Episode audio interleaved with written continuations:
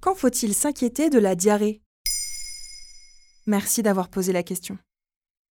Tourista du voyageur, symptômes du Covid ou de la gastroentérite, ou encore conséquences d'une intoxication alimentaire liée aux bactéries Listeria ou E. coli, une grande diversité d'infections bactériennes et virales est susceptible de causer la diarrhée. Les symptômes peuvent aussi faire suite à un épisode de stress ou à l'anxiété chronique, à l'absorption d'un médicament dont on n'a pas l'habitude, à la prise d'antibiotiques qui altèrent la flore intestinale ou à la consommation d'aliments auxquels on est intolérant sans le savoir. Enfin, certaines pathologies comme la maladie de Crohn ont aussi la diarrhée pour symptômes. La colopathie fonctionnelle ou syndrome de l'intestin irritable toucherait par exemple 5% de la population en France et majoritairement des femmes selon sciencepost.fr. Et s'il fallait définir la diarrhée? Alors je vais prendre la description donnée par l'OMS. Au moins trois émissions de sel molle ou liquide dans une journée, ou des sels plus fréquentes que ce qui est habituel pour le sujet atteint. Elle peut durer plusieurs jours, déshydratant l'organisme et le privant des sels minéraux nécessaires pour la survie. La déshydratation est une crainte bien réelle, notamment chez les enfants, les personnes âgées qui ressentent moins la soif et les individus immunodéprimés.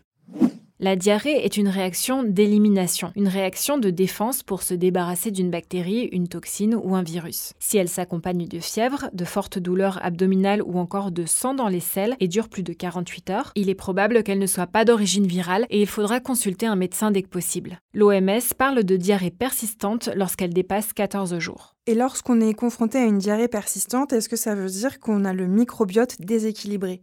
Dans son livre L'intestin, notre deuxième cerveau, aux éditions Marabout, la professeure Francisca Joly-Gomez, gastro-entérologue et nutritionniste en Ile-de-France, rappelle que l'activité de fermentation de nos intestins diffère selon notre signature microbiotique. Ça, ça veut dire que ta flore intestinale ne contient pas les mêmes bactéries que la mienne. La fermentation correspond au travail des bactéries. Elles produisent des gaz et parfois des ballonnements abdominaux qui peuvent être douloureux.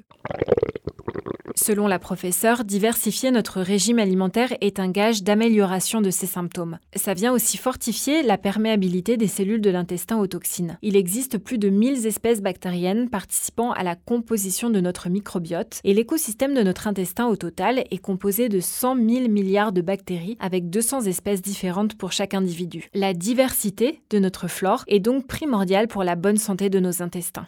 Et qu'est-ce qu'on peut faire en cas de diarrhée chronique? Un médecin pourra prescrire une analyse de sel pour comprendre d'où vient l'origine du problème. Pour notre bien-être intestinal, Francisca Joly-Gomez conseille de questionner son style de vie, car le tabac, l'alcool, le café ou encore le stress acidifient l'organisme. Elle encourage également à faire du sport et à manger plus de fibres. Par exemple, des légumes de la famille des crucifères comme les brocolis, les choux ou des céréales et des légumineuses comme les pois chiches ou les lentilles. Il faudrait aussi éviter les produits transformés, les sucres raffinés et les apports de graisses saturées.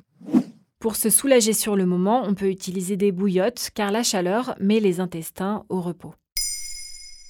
Maintenant, vous savez, un épisode écrit et réalisé par Émilie Drujon. Ce podcast est disponible sur toutes les plateformes audio et si cet épisode vous a plu, n'hésitez pas à laisser des commentaires ou des étoiles sur vos applis de podcast préférés.